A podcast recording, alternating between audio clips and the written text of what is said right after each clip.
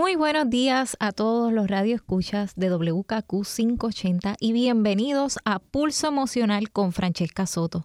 Para los que no me conocen, soy socióloga y asesora en conducta humana y social.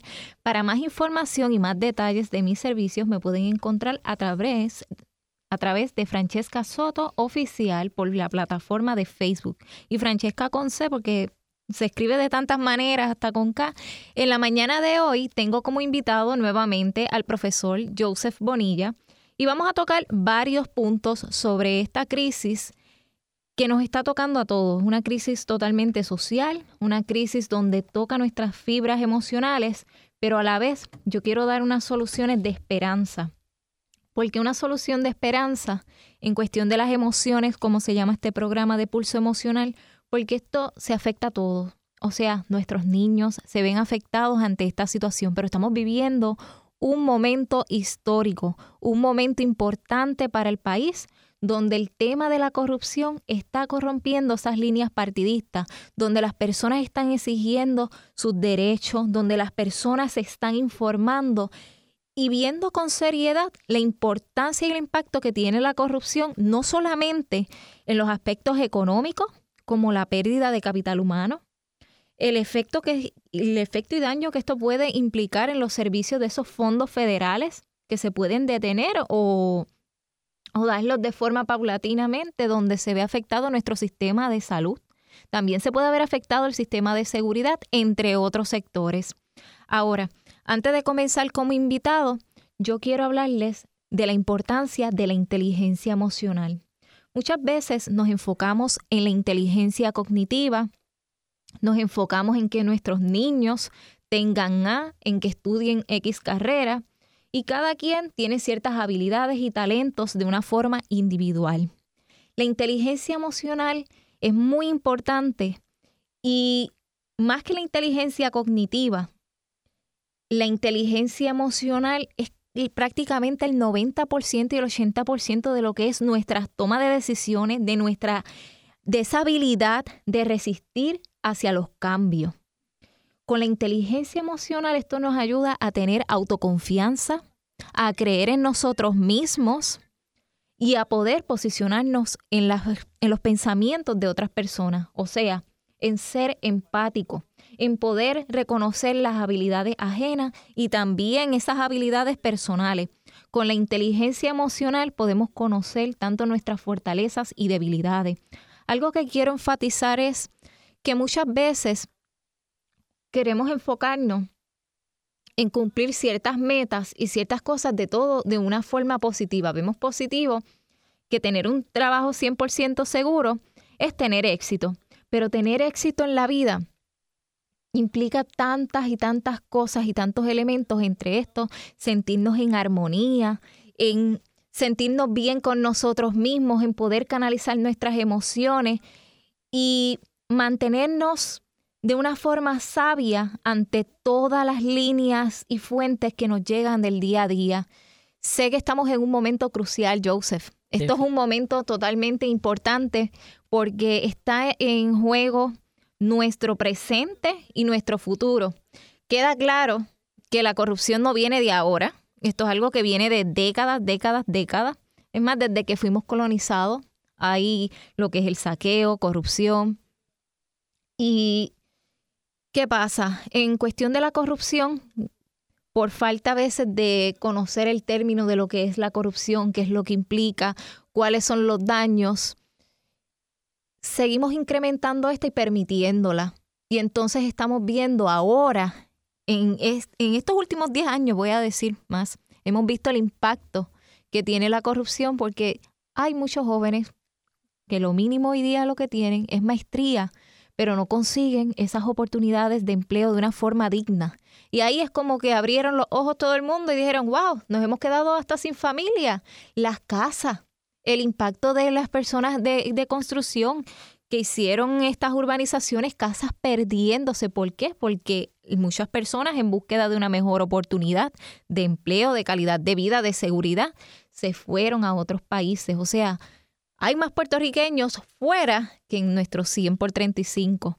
Entonces el impacto en nuestras emociones debido a la corrupción ha sido esos abuelos con esa necesidad de querer cuidar a sus nietos, de poder hacerle esa comidita. Entonces, vemos la familia, o sea, esto ha sido un impacto macro en todo nuestro macrosistema y entiéndase por macrosistema que aquí esto incluye lo que es la política, nuestra cultura, entre otros. O sea, que la corrupción sigue impactándonos. Joseph, ¿qué opinas como profesor en ciencias sociales y colega también, que estamos en la línea de lo que es la conducta humana y social? ¿Qué opinas de este impacto social histórico, histórico que estamos viendo, porque las personas se están movilizando, estamos pidiendo esperanza, estamos pidiendo un cambio real y genuino. O sea, esto es en cada rincón, en cada rincón, en Madrid, en Barcelona, en Nueva York, esto es de norte a sur, de este a oeste. O sea, el pueblo entero está ahora empatizando con una realidad de decir, contra mi sistema de retiro se vio afectado ¿Cómo podemos solucionar esto? ¿Cómo podemos ponerle el stop? Sé que mm, quiero que hables de, la empresa privada que tiene mucho que ver en este ambiente de la, en este ambiente de la corrupción. Y también quisiera unas palabras para el señor Ricky Rosselló. Muy buenos días a todos los radioescuchas, que tengan un feliz domingo hoy, a mi compañera y a todos los que están presentes y los que nos escuchan y nos sintonizan.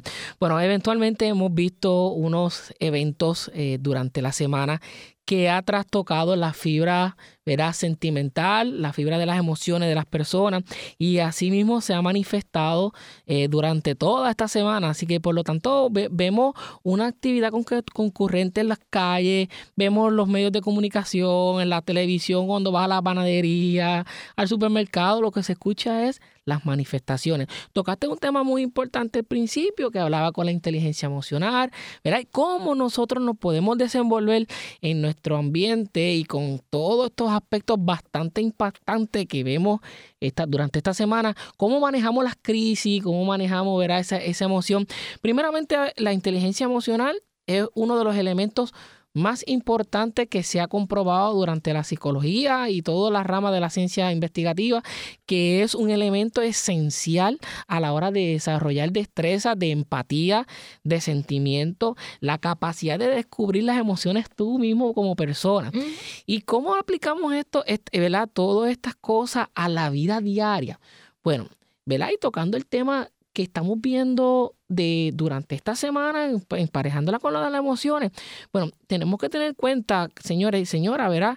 Es que eh, eh, eh, esto, esto es, no es único y exclusivo de Puerto Rico. Tenemos que tener en cuenta que hay otros países, ¿verdad? Que, que vamos a ver muchas manifestaciones en Europa, en Asia. Sí, las manifestaciones son necesarias para poder incurrir a un cambio. ¿Por qué? Porque no podemos eh, poner esto de una forma natural, porque ahora mismo vemos que las bases del poder, en especial que el, el que ocupa la posición de un gobernador, de un gobernante, puede manipular muchos, muchos sectores. Ahora mismo, una de las cosas más importantes, hay muchos temas ocurriendo. El de la corrupción, muchas personas dolidas por el Telegram, afectadas cuando estas personas con poca empatía se burlaron de nuestros cadáveres. Yo creo que esa fue una de las partes que más sintió la gente aquí en Puerto Rico y los que permanecieron aquí haciendo filas interminables para la gasolina, para poder comprar agua y alimentación. Entonces la gente se siente que le violentaron esa seguridad esencial y esas necesidades básicas, esas necesidades fisiológicas. Ahora, con el tema de la inteligencia emocional, que es el tema que traigo esta mañana que le quiero dar énfasis, es que la inteligencia emocional es esa capacidad de poder perdonar, de poder ver esperanza, de poder ser resiliente. Porque sabemos que aquí en Puerto Rico, en nuestro pasado, hemos tenido otros tipos de lucha, en Ponce, que hubo la masacre de Ponce. Entonces, algo que le quiero pedir a los ciudadanos es que se manifieste, pero que mantenga la calma y la esperanza. Y otra cosa, de una forma responsable que quiero enfatizar, que si usted tiene un diagnóstico médico, ya sea de salud emocional, salud mental o alguna condición física, ejemplo, eres diabético o sufres de ataques de pánico, manifiéstese de otra forma, puede ser de una forma educativa, educándose. Y si tienes niños, a los niños también les gusta conocer conocer las situaciones reales. Muchas personas hoy piensan que porque ellos son menores hay que ocultar la información. Obviamente, desde un diálogo que ellos puedan entender, porque a un niño de tres años tú no le vas a explicar algo de una forma que, que sea para un adulto de 18 años porque se desvía la información. A los niños, una de mis recomendaciones es poder contarle las cosas a través de un cuento. ¿Sabe, Joseph? Los profesionales han descubierto que a los niños le benefician mucho los cuentos de fantasía, estos cuentos de hada y estos cuentos donde hay diferentes situaciones, por ejemplo, como el de Blancanieve. Una vez yo escuché a una mamá que, que viene y me dice, yo no quiero que mi hija vea la película de Blancanieves ni, ni leerle ese libro, porque es que tiene una parte de que si la manzana está envenenada. Pero ¿saben qué? Que ese cuento, esos cuentos están diseñados para la estructura infantil para que ellos puedan conocer los pros y contras. ¿Por qué? Porque el mundo no es color de rosa. Muchas veces las personas, por querer evitar una realidad, se ponen venda a los ojos. Y miren, tenemos que darnos permiso para sentir permiso para soltar ese dolor. Todos quizás tenemos ira, no todo el mundo la maneja de la forma coherente y por eso les invito también que si usted se siente muy ansioso, que tiene pensamientos ya sea de suicida o homicida, está la línea paz de AMSCA, que esos 24/7, donde las llamadas las contestan en menos de segundo. Busque ayuda. Les pido como para el tiempo del huracán María, que fuimos resilientes, mucho, sé que muchos sufrimos muchos dolores, hubo pérdida, pero nos ayudamos y nos extendimos la mano unos a otros. Ahora mismo estamos en una posición histórica que quiero que me abundes más, pero estamos en un momento que es para no juzgarnos entre nosotros, para poder entender al que lucha de una manera y lucha de otra manera, pero para seguir orientándonos, para seguir fortaleciéndonos, o sea, fortaleciendo esa, esa autoconfianza nuestra. No perdamos esa autoconfianza. Usted siga trabajando porque usted siga luchando por este país. No pierda la esperanza. Puerto Rico ha tenido, en nuestra situación, hemos tenido la ventaja de que hemos tenido ayuda de diferentes rincones y lo vimos con el huracán María. Hubo ayuda de diferentes fronteras, o sea, no pierdan las esperanzas, no tengan miedo de que en Puerto Rico se va a acabar la comida o la gasolina, que una persona me dijo, ay, las personas están muy ansiosas corriendo para los garajes, piensan que la gasolina se va a acabar. No entren en pánico, los cambios siempre dan miedo. ¿Por qué? Porque las personas le tienen miedo a la incertidumbre, pero desde que tú te levantas, aunque tú lleves una agenda, lo que ocurre en, en el día a día es incierto. Lo que ocurre en el día a día es incierto, pero de forma innata, eres resiliente. No te das cuenta, pero eres resiliente.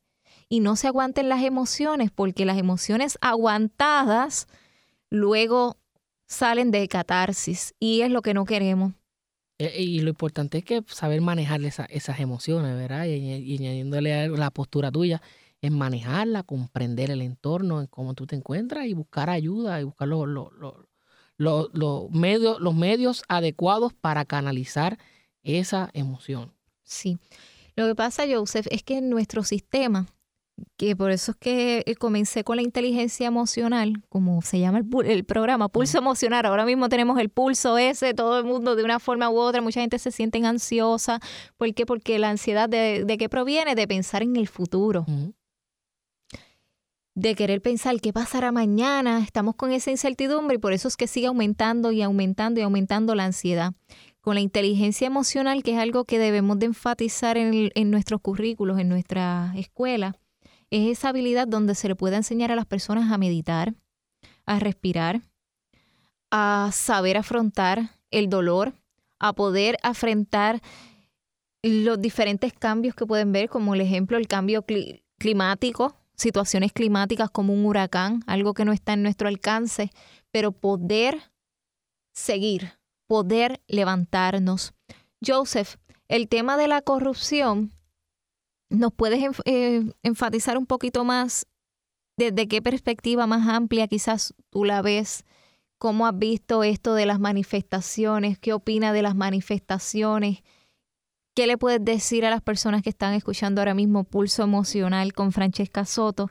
¿Qué le puedes decir a las personas referente a esto, este momento histórico? la, la verdad es importante comprender que las manifestaciones son el efecto de un pueblo cuando está cansado de sus opresores o cuando están cansados de políticas que no representan no representan ni siquiera las ideas del pueblo, no representan los intereses del pueblo y representan las ideas de un pequeño sector que puede estar controlando las políticas públicas, controlando los sectores gubernamentales y, toda esta cosa por el estilo, contratos que estamos viendo.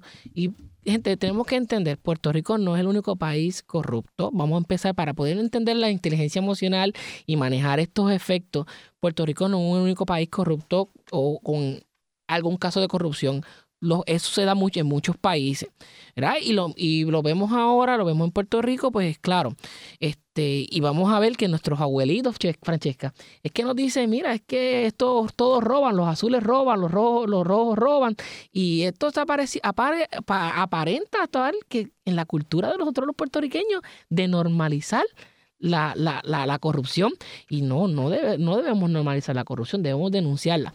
Y mira, el gobierno, por lo menos las personas que se encargan de hacer los estudios de la, de la corrupción, ha detallado claramente que la corrupción se viene destapando ya desde la década de los 70, de los 80, ¿verdad? y que realmente en esencia la corrupción lo que busca es corromper, la palabra muy bien, corromper todos estos, estos valores, todas estas tradiciones de los puertorriqueños que creemos en los sistemas gubernamentales, que estamos dispuestos, porque si tú, tú ves algo, el puertorriqueño aún tiene la esperanza de un, de un Con este momento histórico, porque sabemos que la corrupción existe de décadas, pero la gente quiere escuchar cosas actuales. Ya la gente están dirigidas a que quieren un cambio. Y ya lo vimos con las manifestaciones en la diáspora. O sea, esto no está ocurriendo solamente en Puerto Rico. Los puertorriqueños que salieron de nuestro país, que han sentido ese cambio cultural, ese cambio en todo ese sistema de crianza, de extrañar quizás a su mamá, a su abuelo, o sea, sienten esa indignación. Esa gente que estuvieron en esa fila, estamos viendo que esto ya se ha convertido, como, como mencioné, en macro pero le quiero dar ese sentido de esperanza de lo que es la inteligencia emocional y de cómo proteger eh, nuestras emociones, ¿verdad? Para no para no, no salirnos de control, o sea, tenemos que manejar esta situación con control, con determinación, con conciencia para poder llegar a un cambio real en nuestro país. Ese cambio real, ¿por para quién? Para nuestros niños, para nuestros retiros, para nuestros envejecientes, para nuestro sistema de salud, para una educación pública que sea también digna, una educación pública que sea de esperanza para todos, para esas personas que no tienen esas herramientas económicas, porque la educación es la puerta para todo. Saben, la educación es lo que hace que esa persona que viene de abajo pueda ser un médico, pueda ser ingeniero, pueda ser astronauta, pueda hacer lo que quiera. La educación es la puerta para la posibilidad. ¿Cómo ves la corrupción ahora con este momento histórico? ¿Cómo ves? Porque ya el, gobierno, a pesar que entre su base de poder, las personas muchas veces no saben manejar su poder. Las personas cuando están en una posición de poder, a veces se aferran, se vuelven egocéntricos y pierden esa sensibilidad que es lo que le estoy hablando, que es muy importante de tener esa fibra humanitaria que nos da la inteligencia emocional. Con, esta, con este momento histórico que está viviendo Puerto Rico, para esas personas que nos están escuchando, ¿tú crees que vamos a marcar un cambio en nuestra historia, en lo que es nuestro tema de la corrupción y en nuestro tema de la política? Definitivamente, definitivamente, Francesca, y a los radioescuchas este es un momento, una coyuntura sumamente histórica, que esto va, va, a estar en los libros de historia, Francesca. ¿no? Las acciones que estamos haciendo ahora y lo que se está viendo ahora, este macro, ¿verdad? Y siguiendo la línea que me está diciendo, este macro de mucha gente, ¿verdad? De diferentes, mira, ideologías, diferentes sectores, diferentes partidos políticos, personas no afiliadas a un partido político se han unido en una causa del malestar que ha creado la corrupción y la cultura política que hay dentro del y se han unido todos los partidos. Realmente ya esto, eh, este sentir del pueblo, esto no se trata de que, ah, este es independentista, no, aquí están todos, están los estadistas, está, estamos viendo un, un momento donde el pueblo se está levantando por el país, porque estamos en... ¿Por qué? ¿Por qué razón? Porque los más afectados han sido los jóvenes, porque esas personas mayores que se aprovecharon de esa carencia de educación, de que entendieran ciertos términos, vieron el efecto que ha tenido en nuestra juventud.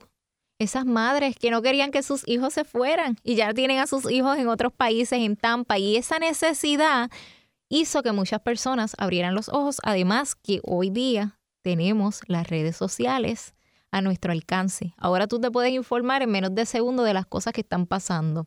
Entonces, este momento tú lo ves como que va a estar en nuestra historia, en nuestros libros de historias en un futuro. Definitivamente. Y de acuerdo, sé que eres sociólogo y criminólogo. En criminología ustedes le enseñan diferentes perfiles de personalidad para poder entender la conducta criminal de las personas y diferentes comportamientos en cuestión de la personalidad. Muchas personas me han escrito en mis redes de forma privada y confidencial tan inquietos con qué tipo de personalidad le podemos dar a Ricky Rosselló. Alguien me preguntó si, si nuestro señor gobernador carece de inteligencia emocional. Bueno, hay que ver la, trayectoria de Ricardo Rosselló, que eh, se ha señalado como una persona que ha transgredido la ley cuando era adolescente, en su, adolescencia. Eh, Entiendo que a la edad de 15 años. Sí, se le había achacado una muerte por un accidente, ¿verdad? Pero eso en, el aspecto de que siempre se señaló de que ha sido un, muchacho que aparenta, ¿verdad? Y siendo responsable, porque como no tengo un diagnóstico, no. Pero de lo que podemos ver es que pues, Ricardo eh, ha tenido de su, en su adolescencia unos elementos de de transgredir la ley porque pudieras generar una persona que ha estado transgrediendo la ley y que pues llegó, llegó al poder pues por la bendición de, de, los apellidos y que pues el papá fue gobernador y lo logró, lo logró insertar en el mundo, en el mundo de, de, la política, ¿verdad? Pero asimismo podemos ver que esta persona que se ha aferrado al poder, se ha aferrado a esas estructuras, se ha encerrado en su caparazón por la idea de que él es gobernador. Y con decir que eres gobernador representa una figura de poder. Y esa figura. Y es algo. Y te, voy a interrumpir, pero te voy a dejar hablar. Es algo extraño, porque él es estadista, ellos creen una filosofía de la libertad de expresión, no creen en dictadura, pero entonces tiene un comportamiento totalmente de un dictador. Lo ves con esa postura de un dictador y que viene de la línea de las bases de poder una vez ya tú estás en pues poder. mira, claro, toda persona que se aferra al poder porque que, gente, y a todos los radioescuchas tienen que tener en cuenta, el concepto de democracia es un concepto de un gobierno del pueblo que responde al pueblo y que quien elige a esa gente, ese tipo de personas que va a estar en el poder es el pueblo. Por lo tanto, todo político y toda persona que representa al gobierno, específicamente personas que representan el escaño público, representan los intereses del pueblo. Por lo tanto, ustedes, ¿verdad? Ustedes son los jefes y los que ¿verdad? colocan a esa persona y que tienen que responder a sus intereses. Entonces, vemos un pueblo y, las manifestaciones en estos días, ¿verdad? Que, hemos visto, habían sobre más de 100 mil personas, así dicen los, las personas como Calle 13, Residente Calle 13, que dice que cuando vio ese escenario, sobre 100 mil personas, así que tenemos una población bastante grande que se tiró a la calle diciéndole, Ricky, renuncia. Ricky, no te queremos. Por lo tanto, la postura más ideal de un gobernante, verá, ante los reclamos de una mayoría, de, muchos del pueblo, mucha gente que está dentro de la, dentro, dentro de la manifestación pidiéndole renuncia y él se aferra a ese poder, es una persona que definitivamente lleva todas las trayectorias de, de mantenerse en el poder y acumular ese poder y legitimizar ese poder. Y pues para toda persona que, que, que mantiene un poder y que se quiere quedar en ese mismo, se tiene que llamar. No, y líderes de su mismo partido le han pedido que se ponga en la posición del pueblo. O sea, esto no se trata de líneas partidistas. Hay líderes con la madurez y la responsabilidad que de una forma directa o indirecta están pensando en la gente. Yo creo que es un momento de unirnos, es un momento de aceptar fallas. Por eso yo quiero hacer una invitación al señor Ricardo Rosello a que pueda meditar, que pueda que pueda autoconocer y aceptar.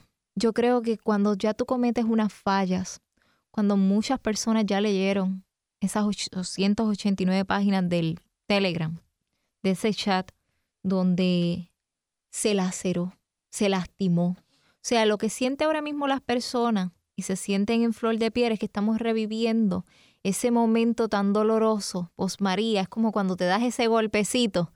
Imagínate, tienes tu golpe, te sale que la llaga, a lo que viene la piel, sabes que si te lastimas en esa llaga, la herida, esa sangre vuelve a salir.